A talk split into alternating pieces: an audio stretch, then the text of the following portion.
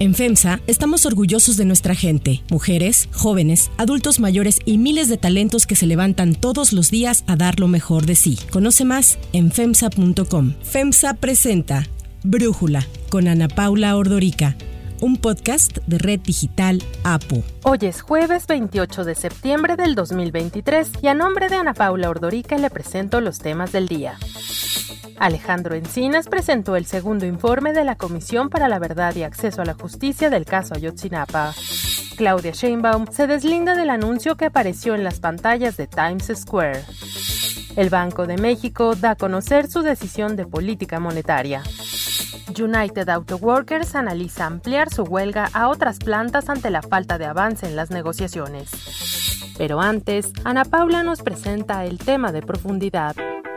En este episodio vamos a platicar de la complejidad económica, del atlas de la complejidad económica que han realizado en Harvard, en la Universidad de Harvard, el director del Growth Lab en esa universidad, Ricardo Hausman, y profesor de Economía de Desarrollo en la Kennedy School of Government. Han desarrollado esto para predecir cómo va creciendo una economía a partir de esta complejidad.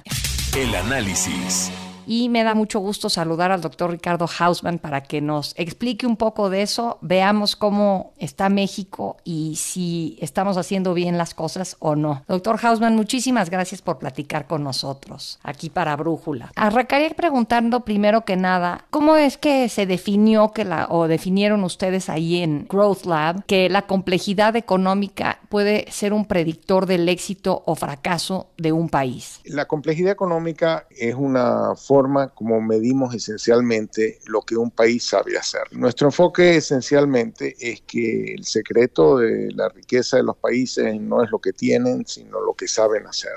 Y la verdad que cada uno de nosotros individualmente sabe hacer muy pocas cosas. Pero las sociedades pueden saber hacer muchas cosas y la forma como hacen muchas cosas es porque ponen distinto conocimiento en distintas cabezas y después juntan esas cabezas. Eh, si yo voy a sembrar maíz o frijol, pues necesito tener ciertos conocimientos en mi cabeza para sembrar maíz o sembrar frijol. Pero si yo voy a hacer eh, un avión o un automóvil o, una televisión, pues no lo puedo hacer con el conocimiento que yo tengo en mi cabeza. Tengo que juntarme con muchas cabezas que tienen distintos conocimientos para hacer eh, esas cosas, porque esas cosas requieren, son mucho más intensivas en conocimiento, pero no porque contratan a genios, sino porque eh, construyen su genialidad poniendo distintos pedacitos de conocimiento en distintas cabezas y juntando las cabezas. Entonces, lo que nosotros hacemos es que como no podemos mirar dentro de la cabeza de la gente, eh, lo que sí podemos hacer es mirar lo que esa gente hace. Entonces, tratamos de inferir lo que un país sabe hacer mirando lo que el país hace. Y eso nos permite, en cierto sentido,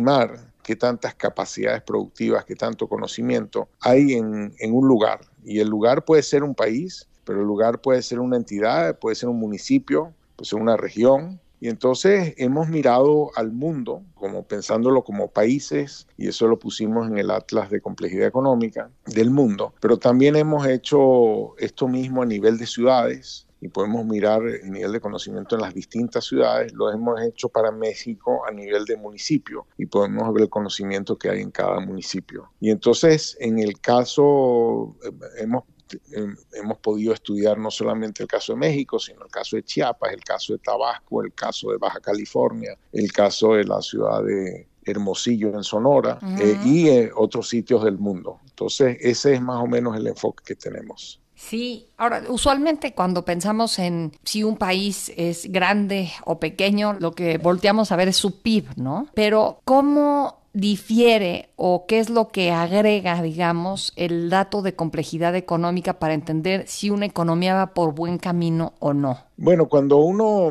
agarra el PIB, el Producto Interno Bruto, lo que hace esencialmente es agarrar todos los estados financieros de las empresas, mira lo que la empresa vende, lo que le compró otras empresas, calcula el valor agregado de la empresa, lo suma todo eso, y entonces lo que uno hace es sumar todo lo que produjeron todas las empresas del país. pero uno no mira si esas empresas estaban produciendo frijoles, estaban produciendo automóviles, estaban produciendo películas, uno sencillamente lo suma. Entonces, el, el Producto Interno Bruto es la suma de todas esas cosas. Lo que nosotros hacemos, en vez de sumarlo, es mirar qué cosas estuvieron haciendo, de, de qué se trataba esa producción. Y lo que encontramos es que cuando uno trata de capturar lo que ese sitio estaba haciendo, pues deriva estas medidas de complejidad económica, que es cuánto conocimiento hay incorporado en lo que el país hace. Y lo que encontramos es que hay una relación muy fuerte entre qué tan rico es un país y cuánto conocimiento está incorporado en las cosas que hace. Y eso es no solamente decir, bueno, entonces yo tengo dos medidas de lo mismo. Una medida es cuánto, hizo el país y otra medida es cuánto conocimiento hay en lo que hace. Encontramos, bueno, que básicamente los países ricos tienden a hacer cosas que incorporan más conocimiento y los países pobres incorporan que hacen cosas que incorporan menos conocimiento. Pero lo interesante de esta medida de complejidad es que en cierto sentido captura algo más profundo que el PIB, porque esta medida dice, mira, si tú ya sabes hacer cosas más complejas, cosas que requieren más conocimiento y todavía no eres rico, lo serás, porque vas a poder crecer más rápido en el futuro. Mientras que si tú eres un poco demasiado rico para lo poco que sabes, te vas a meter en problemas. Eh, y hemos demostrado que esta medida de complejidad en cierto sentido tiene una cierta capacidad de predecir el futuro, eh, no porque tiene una bola de cristal, una varita mágica, sino básicamente porque el el PIB del futuro va a reflejar el conocimiento que tiene esa sociedad, pero tú de pronto ya tienes ese conocimiento, pero no lo tienes totalmente desplegado. Y por eso es que mirar la complejidad es una buena forma de ver en, qué dirección está yendo el país. Y ahí te quisiera preguntar por el caso de México. Yo la verdad me metí al Atlas esperando no encontrar muy buenas noticias y me sorprendió, pues resulta que no estamos tan mal en México, ¿verdad, Ricardo? Exactamente, o sea, México como país está bastante bien, México sabe hacer cosas bastante complejas, lo que pasa es que lo sabe hacer en ciertos sitios de México y no en otros. o sea, cuando uno mira dentro de México, y este, esta historia que ustedes dicen como de dos países, obviamente en el norte, en el Bajío, hay mucha capacidad productiva muy sofisticada. En Querétaro hacen aviones, están metidos en toda la cadena automotriz, en la cadena de electrónicos, etcétera. Eso está en ciertos sitios de México. Es cierto que alguna de esas capacidades eh, son más maquila que todo el proceso productivo y en eso, por ejemplo, hay ciertas partes del norte que son más pura maquila y otras partes del norte como en Nuevo León, la ciudad de Monterrey, donde hay, hay mucho, no es maquila, es, realmente una cosa muy estructurada. Mientras que si uno se va a, a, Chiapas, a Guerrero, a Tabasco, va a haber una, una realidad muy distinta. Entonces, México es este promedio de zonas que son muy diferentes y hay unas que están mostrando mucha promesa y están siendo ahora impulsadas por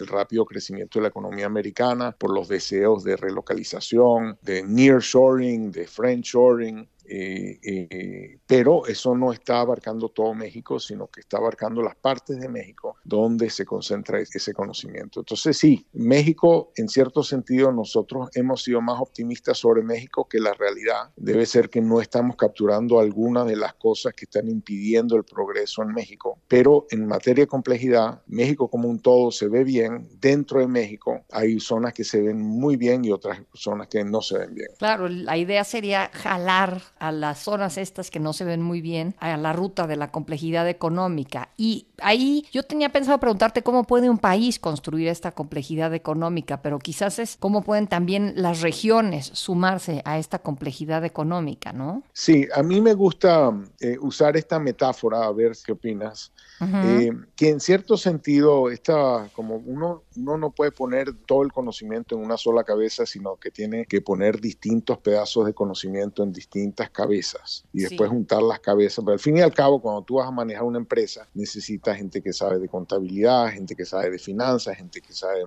mercadeo, gente que sabe de producción, gente que sabe de manejo de recursos humanos, gente que sabe de contratos, gente que sabe de impuestos. O sea, es muy difícil que una persona sepa de todo. Entonces, uno es mucho más fácil manejar una organización con gente que sabe de cada cosa y después la organización sabe de todo, no porque cada uno sabe de todo, sino porque cada quien sabe distinto. Entonces, una de las metáforas metáfora que usamos es que los productos son como palabras que se hacen juntando letras. Y las letras son estos conocimientos, estas capacidades que tiene distinta gente y que uno tiene para producirlas, tiene que juntar las letras para hacer la palabra. Entonces de ahí se derivan varias cosas, pues, que las zonas que tienen más letras van a poder hacer más palabras y que las oh, zonas que tienen más letras van a poder hacer palabras más largas. Entonces que uno mirando qué tan diversificado está una ciudad, un municipio, una, entidad, un país, uno puede inferir cuántas letras tiene. ¿okay? Que, entonces hay zonas donde tienen pocas letras, hacen pocas palabras y palabras cortas, productos sencillos. Y las zonas que tienen más letras pueden hacer más palabras, pueden estar más diversificados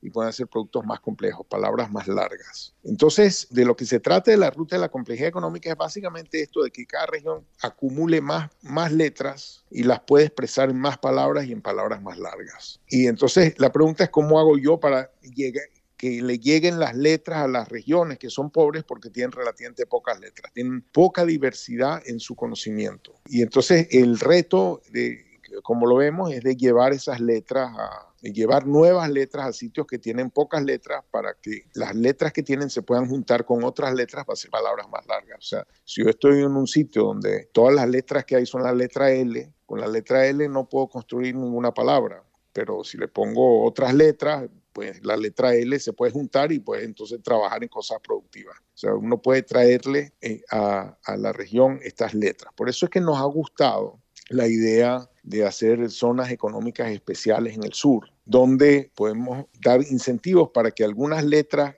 o sea, cosas que se saben hacer en México se puedan hacer en el sur sureste también. Entonces dar algunos incentivos para que estas letras del norte y del Bajío se muevan un poco más hacia el sur. Por eso en su momento propusimos zonas económicas especiales que al final no se hicieron, pero era parte de esta idea de un poco esparcir el conocimiento, hacer que más entidades en México participen en el proceso de crecimiento. Bueno, veo el Atlas, eh, Japón lleva consistentemente hasta arriba y hay eh, otros países como Arabia Saudita que ha estado ahora sí que por todas partes en el ranking, ¿no? Desde medio, muy bajo y ya está más o menos en el color azul claro que es donde está eh, México también. Entonces quería preguntarte ahí, ¿qué productos construyen esta complejidad económica y cómo es que unos tienen esta estabilidad como Japón y otros esta volatilidad como Arabia Saudita. Sí, o sea, Japón es un país que, que se metió a imitar a los países avanzados de su momento, en la década del 50, en la década del 60, eh, a imitar sus automóviles, a imitar sus textiles, a imitar sus electrónicos. Y en ese proceso de imitación eh, se, se volvió el maestro de cómo se hacen los automóviles o cómo se hacen los electrónicos, cómo se hacen eh, los químicos y, desarrolló una capacidad envidiable al punto que se, acaba, se les acabaron los japoneses eh, y entonces empezaron a, agarrar su conocimiento, eh, instalarlo en, en, Tailandia, en Indonesia, en Malasia, en, otros sitios, en Vietnam, porque como que tienen más conocimiento que japoneses. entonces han, han estado, digamos, esparciendo su conocimiento hacia otros lados y quedándose, digamos, con las partes más sofisticadas, las partes más complejas del proceso productivo. Ese es un poco, digamos, el, secreto de, los japoneses. Hay mucho, una de las cosas que hay que aprender de eso es que hay mucho aprendizaje que se hace imitando y en el proceso de imitación uno eventualmente aprende no solamente a hacer lo que hacen los demás, sino a innovar y volverse el mejor en, en un área. Entonces, eso ocurrió muy generalizadamente en el aparato industrial japonés. Lo que pasa en Arabia Saudita es que ellos tienen mucho petróleo y el petróleo le permite invertir. O sea, el petróleo le permite gastar mucho dinero pero no necesariamente en crear industrias que sean en sí creadoras de valor y, competitivas. Una cosa es diversificar las formas como uno gasta el dinero y otra cosa es diversificar las formas como uno gana dinero. Creo que en, el caso de Arabia Saudita han estado invirtiendo en muchas cosas que no sé, que, no sé si van a ser nuevas fuentes de ganar dinero o sencillamente son cosas en las que han gastado mucho dinero. Ok, y en cuanto a productos específicos que construyen esta complejidad económica, porque como bien dices, pues Arabia Saudita tiene mucho petróleo, pero a veces, eh, de, me acuerdo en clases de economía, pensar en la enfermedad holandesa, el tener recursos puede ser una causa de subdesarrollo en lugar de que se aprovechen, ¿no? Exactamente. Nosotros le calculamos como un índice de complejidad a cada producto. O sea, hay productos que tienen baja complejidad, de hecho, como el petróleo, y hay productos que tienen muy alta complejidad, como por ejemplo máquinas de rayos X o eh, de resonancia magnética o, algunos químicos avanzados, eh, las vacunas de, de, RNA, en fin. Eh, entonces, cada, cada producto tiene su complejidad que nosotros lo estimamos tenemos un método para estimar la complejidad de los productos y típicamente, digamos, la complejidad promedio de un país es la complejidad de los productos que hace y que hace bien. Entonces, los países típicamente que crecen bien empiezan con productos más sencillos y se van moviendo hacia productos más complejos. Empiezan de pronto con productos agrícolas y después se mueven a confección y de confección de pronto se mueven a textil, que tiende a ser más complejo que la confección, y, a, a productos agroindustriales, a electrónicos, a maquinaria, automóviles, a químicos. Entonces, si uno mira, por ejemplo, el caso de China, China se volvió grande en textiles en la década del 80, en electrónicos en la década del 90, en maquinaria en, la década del 2000, ahora se está metiendo en paneles solares, baterías, eh, vehículos eléctricos, inteligencia artificial, etcétera. O sea, han, han, ido cambiando las cosas en las que son buenos hacia cosas que son más complejas, es decir, que contienen más conocimiento. Muchos de los países confunden esto de añadirle conocimientos a, las cosas que hacen con añadirle valor a sus materias primas. Entonces pronto se dicen, bueno, yo tengo petróleo, como tengo petróleo voy a hacer una refinería, como tengo petróleo voy a hacer una petroquímica y, con la petroquímica, no sé, voy a hacer unos plásticos. Entonces están pensando qué le voy a hacer yo a las cosas en vez de preguntarse qué le voy a hacer yo a mi conocimiento. Entonces, por ejemplo, hay muchos sitios que tienen refinerías sin tener petróleo. Uno para hacer una refinería no necesita tener petróleo. Uno para hacer chocolate no necesita hacer cacao. En Suiza no se hace ni una tonelada de cacao pero hacen cualquier cantidad de toneladas de chocolate. Entonces, estos enfoques que se encierran mucho en añadirle valor a las materias primas que uno eh, por casualidad tiene, dejan de lado muchas oportunidades que hay sencillamente no añadiéndole valor a las materias primas que uno tiene, sino añadiéndole otras capacidades a las capacidades que uno tiene. Si México va a hacer baterías de automóviles, de pronto en el norte de México encontraron litio, pero resulta que las baterías de automóviles necesitan litio, necesitan cobre, necesitan níquel, necesitan cobalto y uno de las otras cosas no las tiene. Entonces uno siempre va a estar dependiendo de traer materias primas de otro lado. Eh, ¿Cuál es la materia prima importante que tiene un país que hace, qué sé yo, teléfonos celulares? Bueno, no es una, son miles y no las tiene todas, las tiene que traer. Entonces, esta idea de estarse obsesionando con las materias primas que uno tiene y el valor que le puede agregar, deja de lado todas las cosas que uno podría hacer con las capacidades que uno tiene y con las materias primas que uno puede traer. Y eso abre muchísimo más oportunidades que el enfoque tradicional en añadirle valor a tus materias primas. Pues es interesantísimo este, este atlas de la complejidad económica. Además me pareció divertido este, entrar y ver qué están haciendo unos y qué están haciendo otros. Así es que muchísimas gracias, doctor Ricardo Hausman, por haber platicado con nosotros eh, sobre ello aquí para Brújula hoy. muchas gracias por la invitación y por el interés en esto. Y espero que visiten nuestro sitio internet. Claro, gracias. Antes de continuar, quiero pedirles que en la plataforma que nos escuchen, ya sea Spotify, Apple Podcast, la que sea su favorita, que por favor nos califiquen, de preferencia con cinco estrellas, y que también compartan el podcast y comenten lo que les gusta, lo que no, lo que sienten que le podemos mejorar. Ahí en Spotify hay la posibilidad de comentar. Todo esto es para que podamos seguir creciendo y ofreciendo el podcast para ustedes sin costo. Hay otras noticias para tomar en cuenta. 1. Segundo informe del caso Ayotzinapa. El subsecretario de Derechos Humanos, Población y Migración de la Secretaría de Gobernación, Alejandro Encinas, presentó el segundo informe de la Comisión para la Verdad y Acceso a la Justicia del caso Ayotzinapa. En el informe se rechazó que hubiera una relación entre los estudiantes y grupos del crimen organizado y se confirmó que los normalistas fueron entregados a Guerreros Unidos para su ejecución y desaparición. Hay 132 detenidos en relación al caso, entre los que se encuentran 14 elementos de la Sedena. Se reiteró que no hay indicios de que los estudiantes se encuentren con vida. Los tres principales móviles de la desaparición son una presunta infiltración de los rojos al grupo de estudiantes, un escarmiento a los normalistas por parte del entonces presidente municipal de Iguala y el trasiego de drogas. Alejandro Encinas reveló que Tomás Herón, quien estuvo al frente del caso en el sexenio pasado, obtuvo un amparo para que no se le pueda señalar como torturador o responsable de la llamada verdad histórica. Esto va a ser un informe Acabo de recibir hace un momento en mi oficina un amparo que concedió el juzgado séptimo del distrito en materia administrativa a la Ciudad de México al señor Tomás N., en donde se me prohíbe decir la verdad. Ese es un asunto paradójico en la vida de nuestro país. Al presidente de la Comisión de la Verdad se le instruye a no decir la verdad, a guardar silencio. 2. Campaña en Times Square.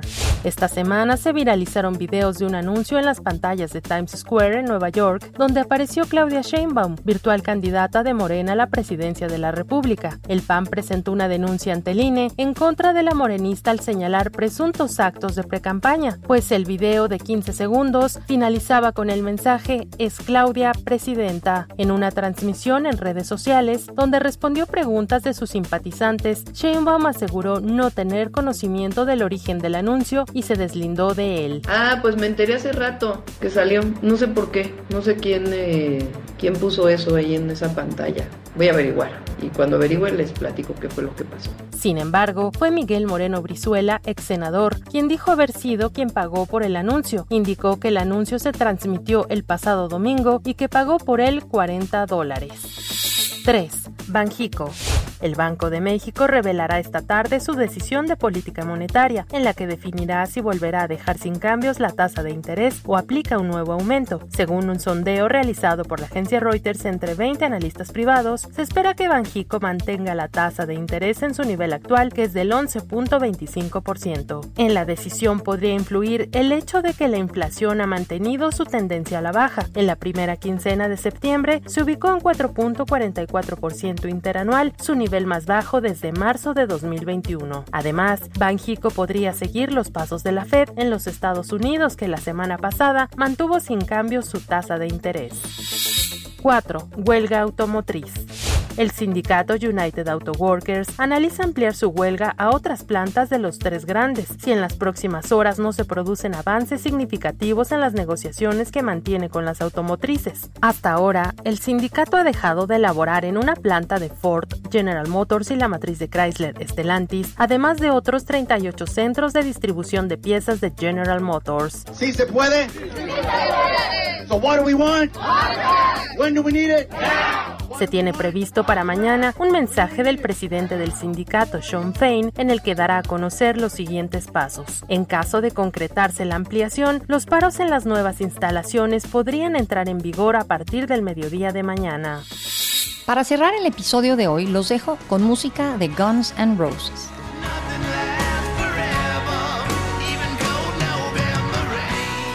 El 28 de septiembre de 1991, la banda estadounidense Guns N' Roses lanzó sus álbums Use Your Illusion 1 y Use Your Illusion 2 que debutaron en el número 2 y 1, respectivamente, de las listas de popularidad tanto en Estados Unidos como en Reino Unido. El lanzamiento doble incluyó sencillos como November Rain y una versión de Knocking on Heaven's Door de Bob Dylan. Esta banda fue fundada por el vocalista Axel Rose y el guitarrista Izzy Stradlin. Son uno de los grupos más exitosos de todos los tiempos. Han vendido más de 150 millones de álbums en todo el mundo, 60 de ellos solo en Estados Unidos, lo que los llevó a formar parte del prestigioso Salón de la Fama del Rock and Roll. Yo soy Ana Paula Ordorica. Brújula es una producción de Red Digital APO. En la redacción, Ariadna Villalobos. En la coordinación y redacción, Christopher Chimán. Y en la edición, Cristian Soriano. Los esperamos mañana con la información más importante del día. Oxo, Farmacias ISA, Cruz Verde, Oxo Gas, Coca-Cola FEMSA, Invera, Torrey y PTM son algunas de las muchas empresas que crean más de 245 mil empleos tan solo en México y generan valor como parte de FEMSA. FEMSA presentó Brújula con Ana Paula Ordorica, un podcast de Red Digital APO.